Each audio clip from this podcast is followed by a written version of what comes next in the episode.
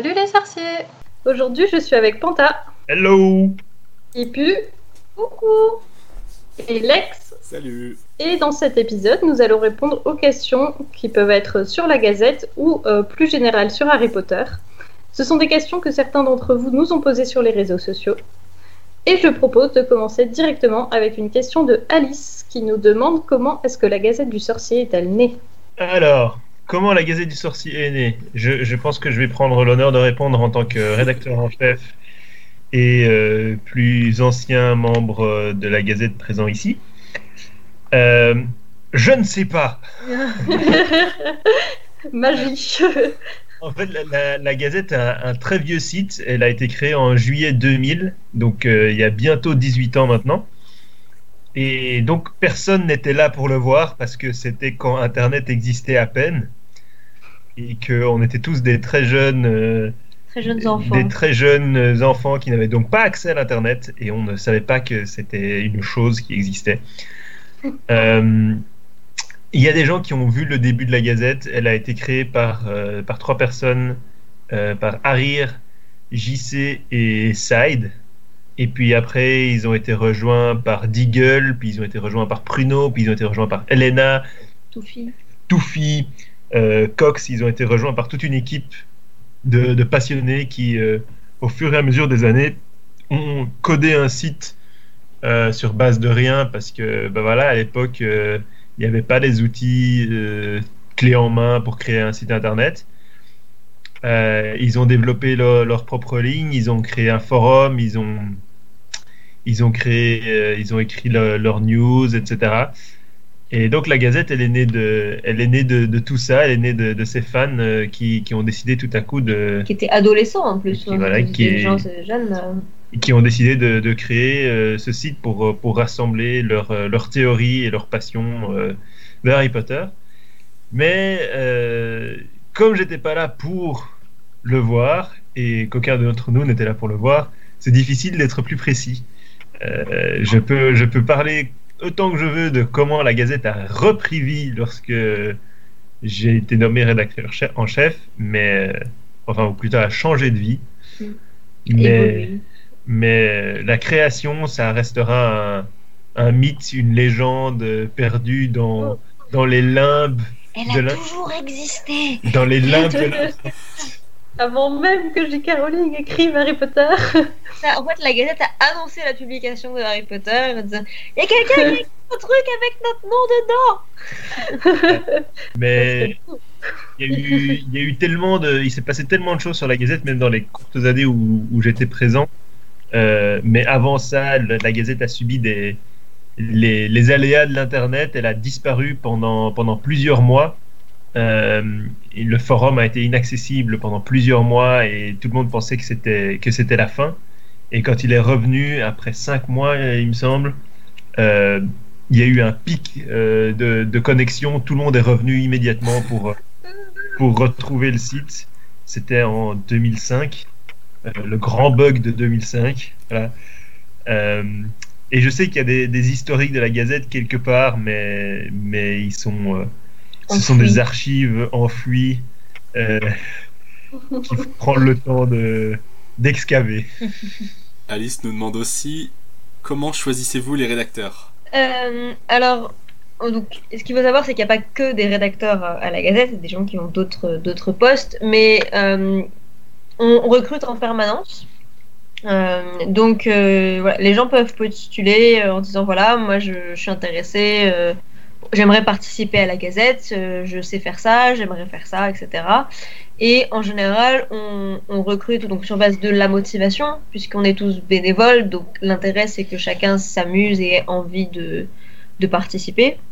Voilà, si on sent que les gens, ils n'ont pas spécialement envie euh, ou que ou qu'ils attendent à être payés en retour, bah c'est pas vraiment comme ça qu'on fonctionne. Dans un monde idéal, ça le serait. Euh, et en général, après, on base, euh, on, se base sur un article test qu'on demande aux gens d'écrire pour évaluer euh, le niveau d'orthographe, de grammaire, etc. Euh, la bonne compréhension d'une actualité. Par exemple, s'ils sont basés sur une actualité euh, écrite en anglais pour écrire quelque chose en français et que c'est complètement à côté de la plaque, bah, on va se dire que c'est peut-être pas exactement ce qu'il nous faut. Euh, après, on a d'autres euh, d'autres membres qui, qui, sont- qui font du, des illustrations, des choses comme ça. Et donc là, on va plus se baser sur, euh, voilà, sur, on- sur ce qu'on pense de leur. sur ce que leurs graphismes peuvent apporter aussi, Voilà. sur, euh, sur leur motivation aussi, parce que voilà, s'ils ont envie de, de créer des choses euh, dans cet univers et d'apporter quelque chose euh, au site. Il y a aussi les, les, créateurs de contenu, on essaie de développer des quiz, on essaie de développer des jeux. Euh, donc si quelqu'un veut nous rejoindre et nous dit ben, je vais proposer euh, un quiz toutes les deux semaines, bah, c'est super, on a des outils pour ça et, on attend juste que des gens... que des gens motivés se lancent là-dedans et, et nous proposent un quiz toutes les deux semaines et je parie que les lecteurs seraient ravis. C'est aussi vraiment en fonction des, idées et de la motivation de chacun à proposer voilà, pour, euh, pour relancer le podcast, pour, euh, bah, pour, le, pour le design, pour le, voilà, pour le site de manière générale, euh, pour, pour, les, pour YouTube aussi. On a, a quelqu'un qui nous aide depuis, depuis quelques temps maintenant sur, sur les vidéos YouTube, donc pour relancer la chaîne. Donc voilà, ça dépend beaucoup de, de ce que les gens ont envie de faire.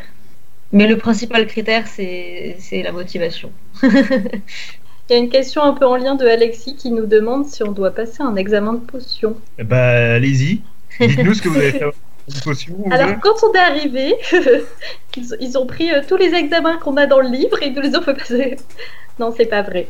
Comme, Ah. euh, comme a dit euh, Alix, on a. Enfin, moi, quand je suis arrivée, au départ, je... ma candidature, j'ai dit que je voulais bien faire soit des articles, soit euh, d'autres choses, d'autres projets. Et du coup, j'avais, comme demandé, fait un article, un article test, mais après, euh, on n'a pas passé d'examen compliqué. Mais j'ai heureusement. un test cuisine, parce que je pense que le, le fait de savoir bien faire des, des gâteaux pour nos réunions, ça devrait être un critère. C'est vrai. je suggère de l'ajouter au.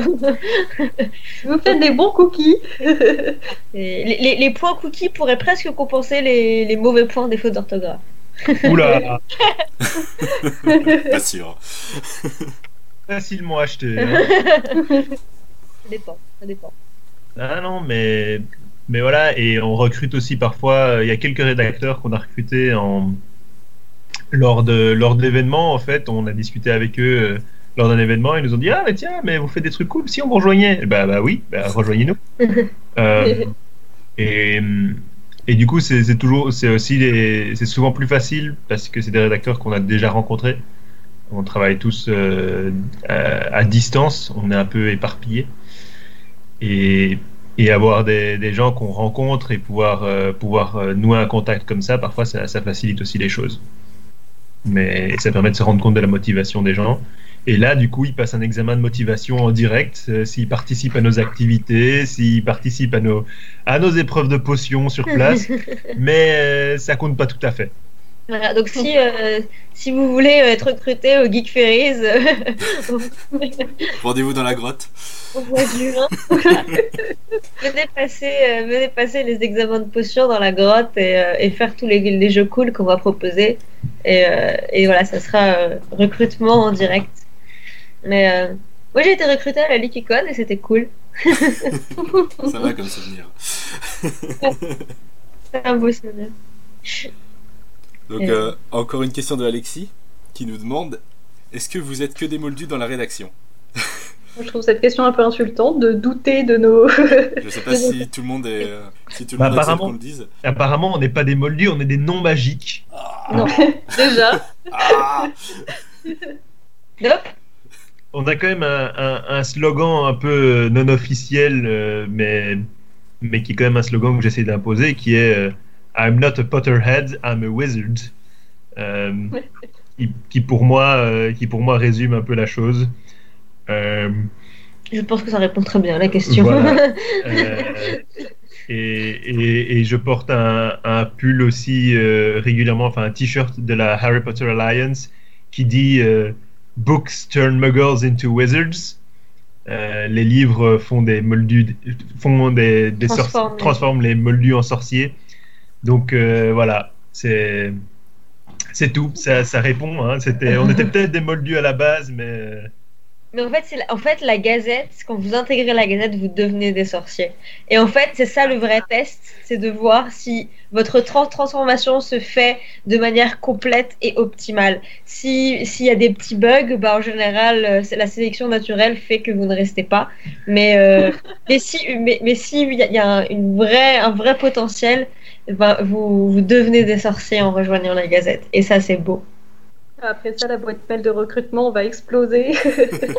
Venez, on a du boulot Du boulot pour vous Mais on est sélectif, On est sélectif. il faut l'admettre. Ensuite, on a Anne qui nous demande est-ce que J.K. Rowling vous connaît? Euh, alors, ce qu'il faut savoir, c'est que J.K. Rowling, elle avait pendant une période sur son ancien site des, euh, des Fan Site Awards, donc où elle, elle euh, attribuait à des, à des sites de fans un petit, une petite récompense euh, symbolique euh, sur son, dans son bureau pour les meilleurs sites de fans. Donc, elle en a fait pour 4 ou 5 sites. Il y avait très peu de sites qui ont, été, qui ont eu cette récompense parce qu'on de toute façon, je pense qu'elle passait pas non plus sa vie sur Internet à éplucher les sites. La Gazette, on n'a pas eu. Il y a eu quasiment que des sites anglophones en fait qui ont eu le prix. La seule exception étant Potterish, qui est un site brésilien. Euh, donc sur base de ça, on peut pas vraiment dire qu'elles nous connaissent elles personnellement. Après, on sait que Warner Bros nous connaît très bien, que Gallimard nous connaît très bien, et que en tant qu'ayant droit, ils surveillent un peu sans doute ce qui se fait et que s'il y a quelque chose qui se faisait qui plaisait pas trop à la marque, ça serait remonté ou ça, on l'aurait entendu parler. Donc euh, voilà, en tout cas peut-être pas elle personnellement, mais les ayants droit, oui. Euh, En tout cas, on l'a rencontré aussi, oui. euh, pour ma part, à deux reprises. Mais ça ne veut pas pour autant dire qu'elle sait exactement qui on est et on s'appelle pas par nos prénoms.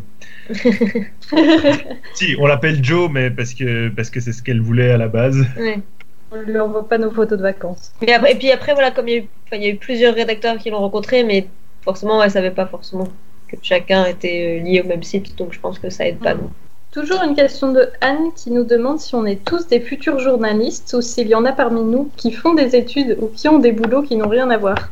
Moi, dans ma formation, j'ai eu euh, un petit peu de journalisme parce que c'est une formation qui peut mener à différents cursus. Et il y a un cursus journaliste, mais c'est pas le cursus que je fais. Donc je peux dire que j'ai des petites bases de journalisme quand même. Euh, après, je sais que Oki, elle, est en train de faire euh, du journalisme et qu'elle euh, va continuer à faire du journalisme. Après, pour les autres, je ne sais pas s'il y a d'autres journalistes. Il n'y a pas de journaliste diplômé en fait. Enfin, je crois, je crois pas qu'il y en ait déjà eu. Enfin, je ne saurais pas trop parler pour vraiment l'ancienne rédaction. Mais en tout cas, dans la rédaction actuelle, enfin la rédaction depuis 2011, il n'y a jamais eu de, de journaliste professionnel. Euh, moi, je sais que c'est des études que j'avais envisagées, le journalisme, mais finalement, j'ai changé de voie.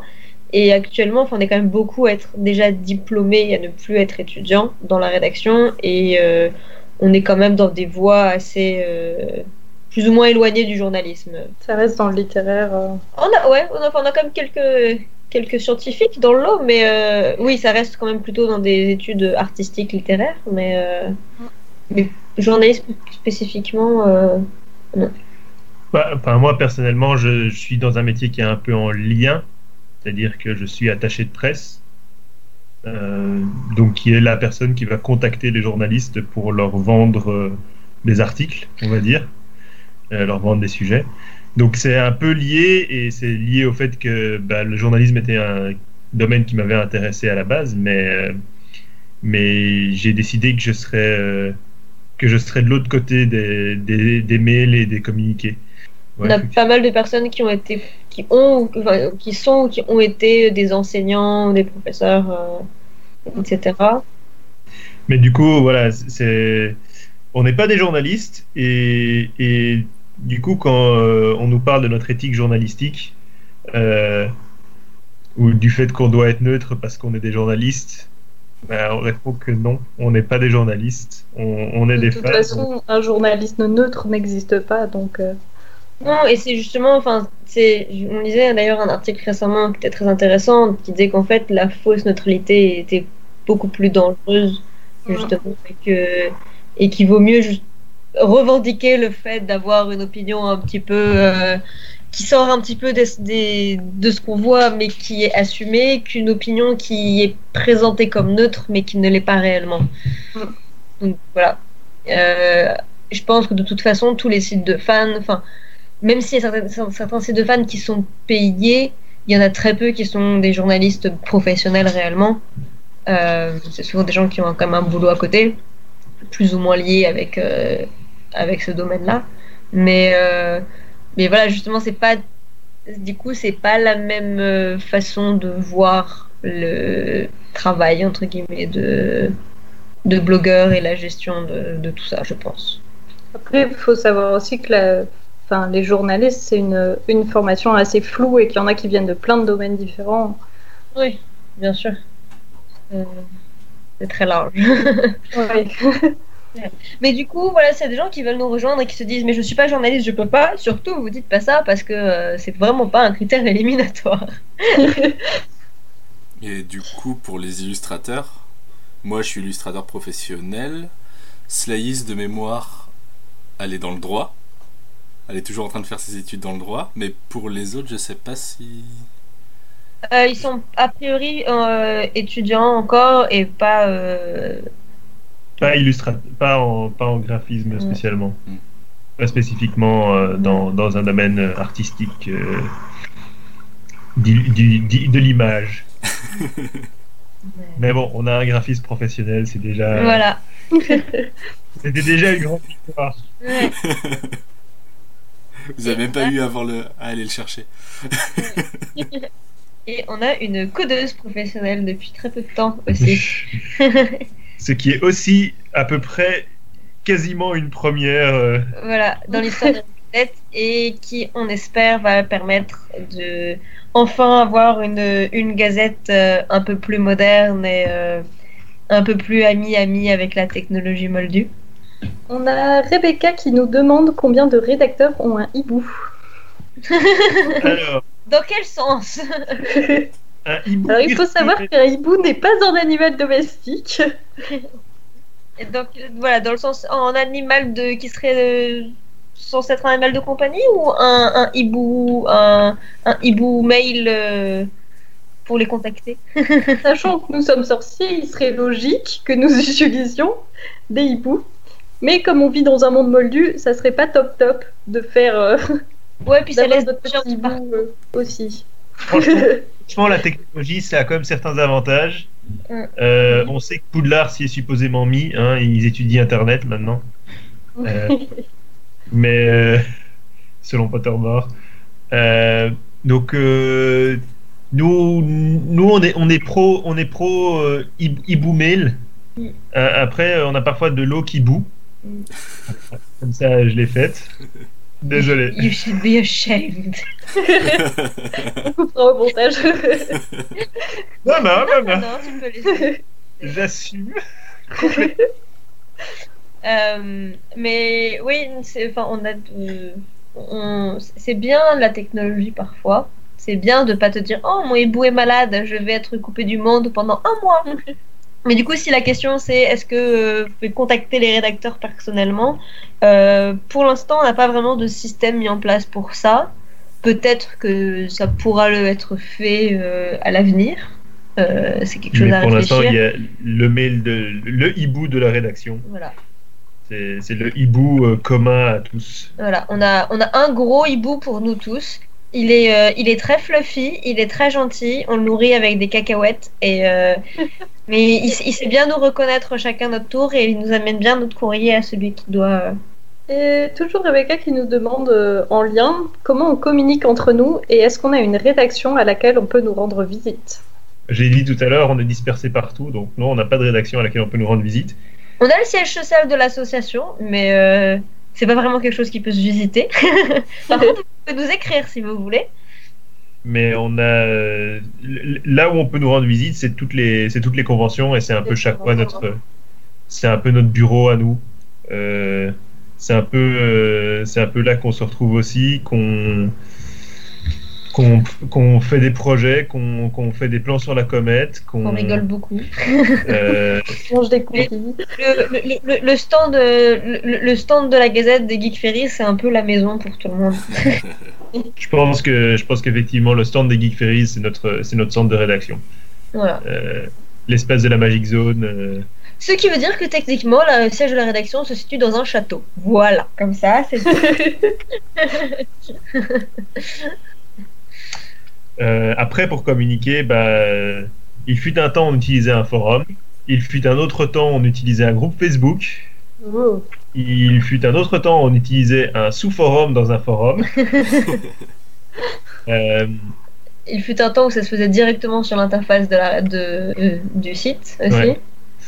Mais on, a, on a un peu évolué, on a un système, on a plusieurs systèmes pour communiquer et pour, pour attribuer les tâches à plein de gens. Et, On a plein d'outils informatiques très pratiques. On a notre hibou. et notre hibou, Notre gros hibou. et le téléphone.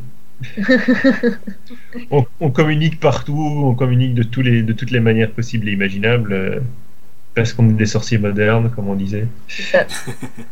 J'imagine un congrès de sorciers avec leurs grands chapeaux pointus et leurs robes et leur iPhone. Lisez. Genre Archie. Archie, le sorcier qui voulait mettre que des robes de, à fleurs avec son iPhone. C'est très C'est pas l'utiliser. Maintenant, on a le podcast, carrément, qui nous demande La Van Brand est-elle morte? Vous avez 4 heures. Alors, Alors. il est 21h11. Le long podcast. Euh, bah, je pense que pour savoir si la Van Brown est- est morte, il faut déterminer quelles sources d'informations qui parlent du destin de la Van Brown sont canon. Je Et laisse alors là. Alors, qu'est-ce que l'univers Euh, Reprenons à la base. Donc les atomes et les particules. Euh, Toi la partie. Voilà. Est-ce que la Van Braun est morte? La réponse est oui, non, peut-être. voilà. Ne se prononce pas et est confus par la question. Non, non, non, mais c'est Enfin, je sais pas. Enfin, peut-être. c'est pas faux. Voilà. Bah, techniquement, elle ne l'est pas, et elle l'est, et peut-être, parce que dans le livre, rien ne le dit. Et Schrödinger. euh, En fait, Ouais. le truc, c'est que dans le livre, on dit que la bande est allongée sur le sol et remue faiblement.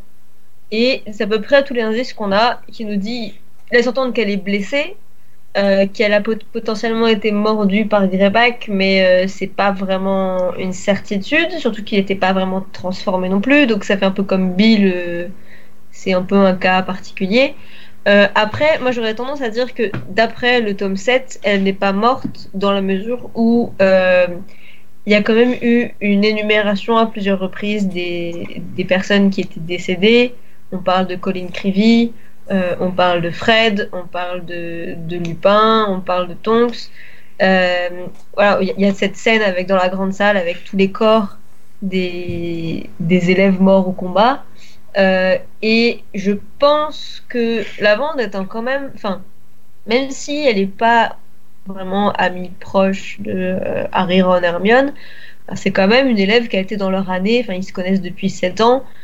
Donc, j'ai du mal à, à imaginer que, Ro- que Lavande soit morte et que Harry ne le mentionne pas alors qu'il mentionne la mort de euh, Colin et de Nick Creevy aussi qui est décédé. Les deux sont décédés. Hmm, Non, je pense pas. Peut-être juste Colin. Euh, J'ai un doute maintenant. Mais euh, voilà, ça me paraîtrait un peu bizarre en fait de que ce soit traité de manière aussi euh, différente personnellement. Donc j'aurais tendance à dire qu'elle est blessée mais qu'elle s'en remet. Mais pour, pour expliquer un peu d'où vient la question et d'où vient la difficulté, c'est que Pottermore, qui est censé être le, Site officiel. le site officiel de la saga et l'encyclopédie qui sait tout sur l'univers et qui a directement accès à J.K. Rowling, euh, disait qu'au départ, il ne savait pas si elle était morte ou en vie. Ce qui a Je fait. qu'ils ont commencé par dire qu'elle était morte. Ils ont commencé par dire qu'elle était morte, potentiellement. Oui, c'est possible. Ouais. Euh, les, priori, les, les créateurs, l'équipe du film a dit qu'elle était morte dans le film, euh, qu'on la voyait morte parce qu'elle ne bouge même pas faiblement dans, dans le film. Euh, et du coup, Pottermore euh, disait ben, elle est morte. Puis ils ont changé, ils ont dit qu'elle était ni morte ni vivante, qu'ils ne savaient pas. C'était euh, Death Status Unknown, Mm. inconnu. Puis ils ont supprimé ça quand les gens ont fait remarquer que Pottermore, vous savez que vous êtes censé savoir tout ce qui. On croyait que c'était J.K. Rowling qui écrivait les articles, vous foutez pas un peu de notre gueule Euh, et puis, euh, donc ils ont, comme ils ont supprimé ça, mais apparemment récemment, ils ont euh, écrit un article encore qui disait les choses que J.K. Rowling n'a jamais révélées. Et c'était, et il y a une des phrases qui est Est-ce que la Von Braun est morte? Franchement, J.K. Rowling, tu aurais pu, tu aurais pu nous dire, euh, elle méritait, elle méritait mieux que ça. Donc, euh, Pottermore ne sait pas, J.K. Rowling n'a jamais répondu à la question. Et euh, selon notre point de vue, qui sera expliqué euh, en très long et très large dans un article sous peu, sur euh, le canon. sur le canon et la mort de l'auteur, peu importe, parce que voilà, ce n'est pas dans le livre, et donc tant que c'est pas dans le livre, le canon c'est juste que elle est peut-être morte, elle est peut-être vivante, elle est peut-être un zombie euh, loup-garouifié. Euh, on ne le saura jamais et toutes les interprétations Elle sont est possibles. transformée en elfe de maison. C'est comme ça qu'il l'écrit. Elle est réincarnée. Elle est réincarnée en cerveau dans le, dans le département des mystères. Ah, Ils extraient son cerveau, son Ah. corps n'est plus fonctionnel, et elle est juste là, elle sert de souvenir. Voilà. C'est une interprétation valide. Allez. Voilà, le podcast, vous savez, la Von Braun est un cerveau dans le département des mystères. Ou un elfe de maison. Maintenant, en retour, une colle sur. Comment Hagrid peut être un demi-géant? Voilà, le podcast. Vous avez Vous trois avez 4 heures. Voilà. Pour expliquer comment Hagrid peut être un demi-géant. Voilà. Démerdez-vous avec ça. On vous renvoie le truc. Euh, on a une question de Elodie qui nous demande s'il existe des femmes gobelins, des femmes trolls. Euh, si oui, qu'est-ce qu'elles font et comment ça se passe la reproduction chez eux? Euh, du coup, on a commencé à en réfléchir, à y réfléchir en off au, début. Euh, personnellement, je ne sais pas pourquoi il n'y aurait pas de femmes trolls ou gobelins. Pour les trolls, je pense qu'en fait, euh, techniquement, les trolls qu'on a rencontrés dans la saga, ça pourrait très bien être des femelles. On n'a vraiment aucun indice là-dessus. A priori, les trolls, c'est quand même des animaux, enfin, c'est des créatures fantastiques plutôt sauvages, euh, qui sont pas. euh, contrairement aux gobelins, aux elfes, etc., où ils ont vraiment une place dans la société magique assez définie, euh, les trolls, euh, ils vivent leur vie dans les montagnes et le plus loin possible des sorciers, euh, voilà, euh, pour, euh, pour leur bien-être, euh, enfin surtout pour celui des sorciers. du coup, j'aurais tendance à dire que oui, il y en a. Peut-être que si ça se trouve, le troll euh, qui a été assommé dans les toilettes des filles, c'était une femelle. Peut-être que le troll qui était euh, dans l'épreuve de la pierre amené par Querelle, c'était une femelle. Euh, on n'en sait rien et voilà, il n'y a, pas, y a pas vraiment d'informations là-dessus.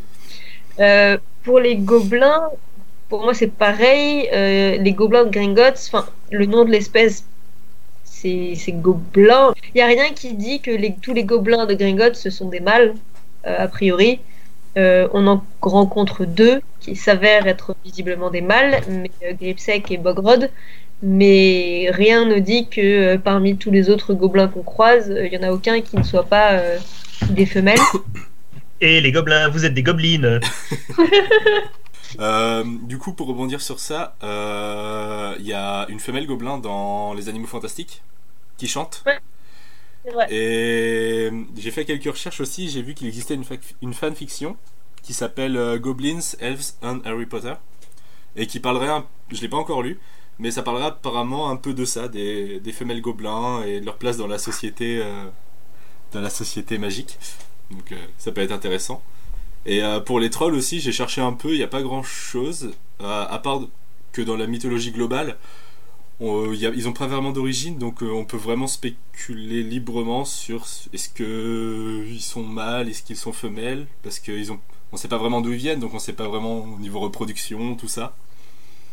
Donc, Et euh, pour moi, les, les- les, les trolls, c'est un peu comme les centaures, par exemple. Enfin, c'est euh, voilà, ils vivent leur vie. euh, Enfin, ils, voilà, ils, ils ont pas. euh, C'est pas comme les elfes de maison ou les elfes de maison. Enfin, le truc c'est qu'on sait pas dans quelle mesure il pourrait exister des elfes à l'état sauvage, mais tous les elfes qu'on rencontre, c'est vraiment appelé elfes de maison et ils vivent dans un système euh, où euh, ils sont euh, les petits esclaves des sorciers, hein, parce que concrètement, ça quand même. Complètement. Euh, donc du coup, ils ont pas, voilà, leur reproduction est contrôlée. On, on- même si c'est pas très bien expliqué dans les Harry Potter, mais on suspecte qu'il y a voilà des, des agences de placement de d'elfes de maison, etc. Euh, on avait beaucoup spéculé là-dessus dans un autre podcast, donc on va pas refaire euh, les, toutes les théories là-dessus. Mais, euh, mais voilà, je pense que du coup, c'est un peu différent pour les gobelins et, les trolls, où il n'y a, pas cette structure hyper définie, même si les gobelins ils travaillent à Gringotts, tous les gobelins ne travaillent pas à Gringotts. Et, tous ne sont pas soumis aux sorciers de la même façon. Je, je noterais quand même que des trolls, il y en a des, y a des trolls qui, qui travaillent à Gringotts aussi. Mm. Euh, il y a les trolls de sécurité de Gringotts euh, qui sont. Tu conf... Non, il y a des trolls à Poudlard pendant un moment qui. Il y a des trolls de sécurité et apparemment ça serait les plus intelligents qu'ils aient trouvé. Donc ça en dit très très long sur les trolls. Il y, a- il y a une scène absolument magique dans euh, Le Prisonnier d'Azkaban où, en fait, euh, après que Sirius Black s'est échappé, euh, même s'est infiltré à Poudlard, du coup, il y a la sécurité qui est renforcée dans le château. Et il y a le portrait de la grosse dame qui est, euh, après avoir été remplacée temporairement par le chevalier du Catogan, qui est euh, remis à sa place à l'entrée de la tour Gryffondor et qui est gardé par une armée de trolls. Et à chaque fois que Harry revient dans la salle commune, ils sont tout le temps en train de comparer la taille de leur massue. Et c'est une scène qui a été dessinée par Jim Kay dans l'édition illustrée qui est absolument géniale. Et, euh, et voilà, c'est de petits détails comme ça qu'on oublie très vite euh, quand on relit pas les bouquins pendant longtemps. Mais et voilà, donc il y, en- il y en a même à Poudlard et euh, ils comparent la, tête, la taille de leur massue. Donc j'ai envie de dire que ce sont deux mâles. Mais pour les autres. pour les autres, on ne sait pas. Pour les autres, on rejoint la question précédente et le canon est donc.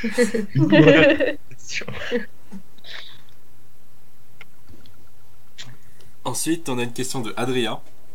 Pourquoi Severus ne s'est pas défendu quand Voldemort a prononcé la formule? Pour garder le secret Il était peut-être il était peut-être temps qu'il montre son vrai côté Il y avait euh, Aida qui avait mis un commentaire en dessous en précisant En l'occurrence, je pense plus que c'est parce qu'il était arrivé au bout de sa mission et qu'il était lui-même épuisé, moralement préparé à cette fin. Mais c'est une bonne question. Alors, moi, personnellement, dans mon souvenir, euh, Voldemort le tue pas vraiment avec une formule. Il, il donne euh, l'ordre, euh, il La déplace, la, ouais, il déplace la, la bulle qui entoure, euh, qui protège Nagini, et il, englobe euh, la tête de Voldemort, euh, la tête de, la tête Rogue. de Rogue dans cette bulle, et Nagini lui bouffe le crâne. Donc, Ouais, je me souviens qu'il dit très, très clairement un fourche-langue tue à, à Nagini. Et je pense que Rogue est déjà assez affaibli. Je crois qu'il l'a. Euh, je me demande s'il l'a pas pétrifié avant, un truc comme ça. Je, je vais vérifier. Il y a une vérification en direct. Euh, mais donc pour moi, dans, dans mon souvenir, c'était même pas une formule que, que Rogue utilisait pour, euh, pour tuer. euh, En fait, il, euh, quand Voldemort il comprend que, euh, que du coup c'est c'est Rogue, enfin, quand il, se met à supposer que c'est Rogue le véritable maître de la baguette de Suro, et c'est pour ça qu'il n'arrive pas à l'utiliser, euh, il euh, s'est dit voilà que il a un geste en fait assez brusque qui, qui immobilise euh, qui immobilise euh, Rogue et qui lui fout le, la cage la, la cage du serpent autour de la tête de Rogue.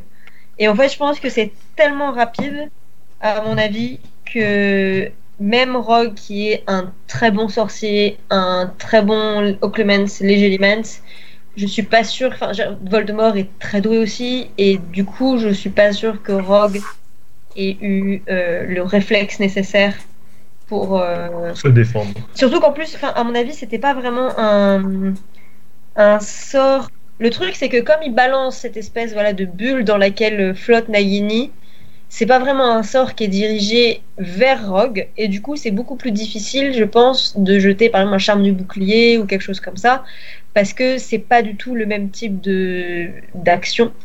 Euh, et à mon avis, du coup, une fois que Rogue il se retrouve avec, euh, avec voilà, cette espèce de bulle et Nagini autour de la tête, euh, il peut pas. Il peut pas faire grand il chose. peut pas faire grand chose. Rogue ne peut pas contrôler Nagini qui peut être contrôlé que par le fourche-langue. Donc, euh, à mon avis, peut-être que Rogue pensait être au bout de sa mission, effectivement, puisque. Mais bon, il avait quand même.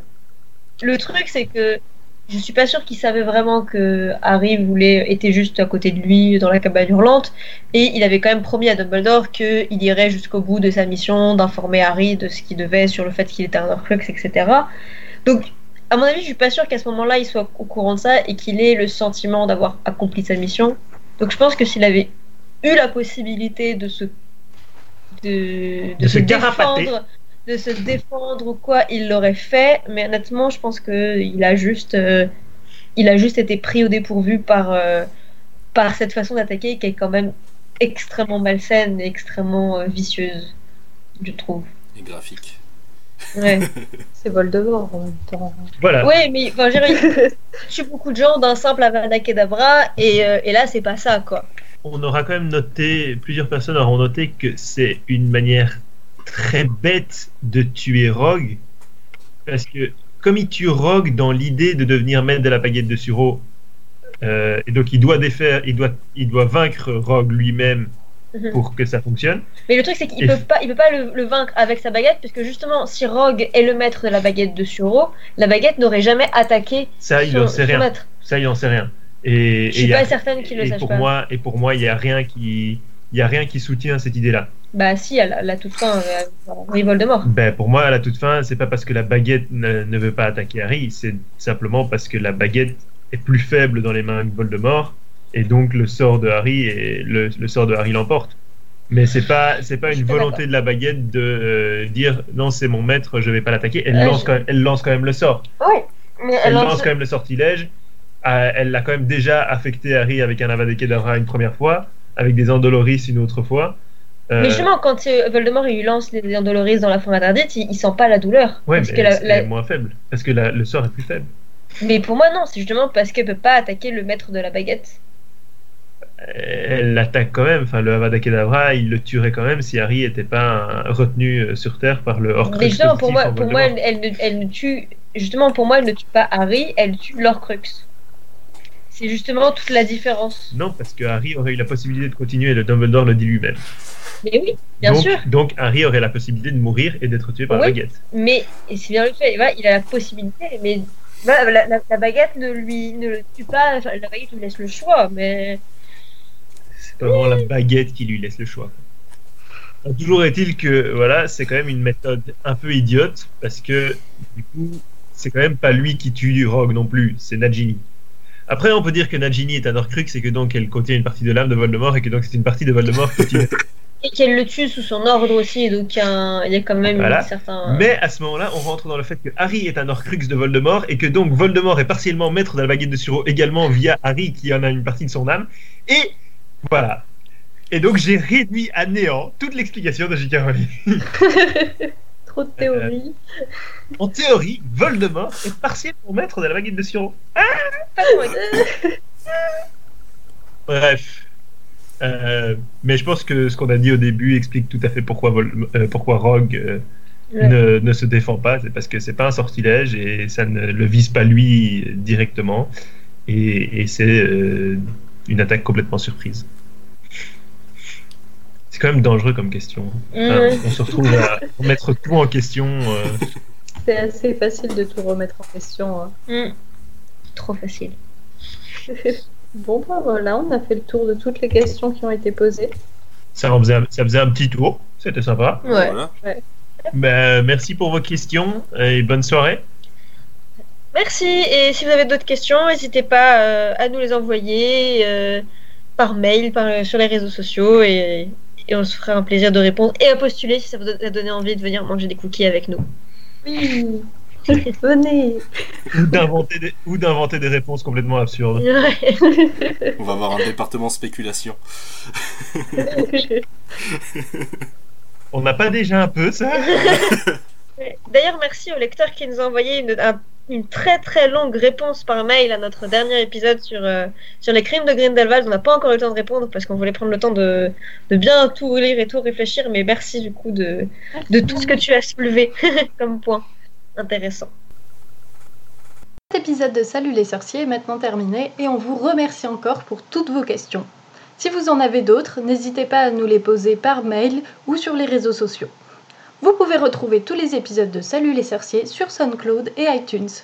Sachez également qu'en échange d'une contrepartie Tipeee, vous pourrez nous rejoindre lors de nos enregistrements de podcast. Salut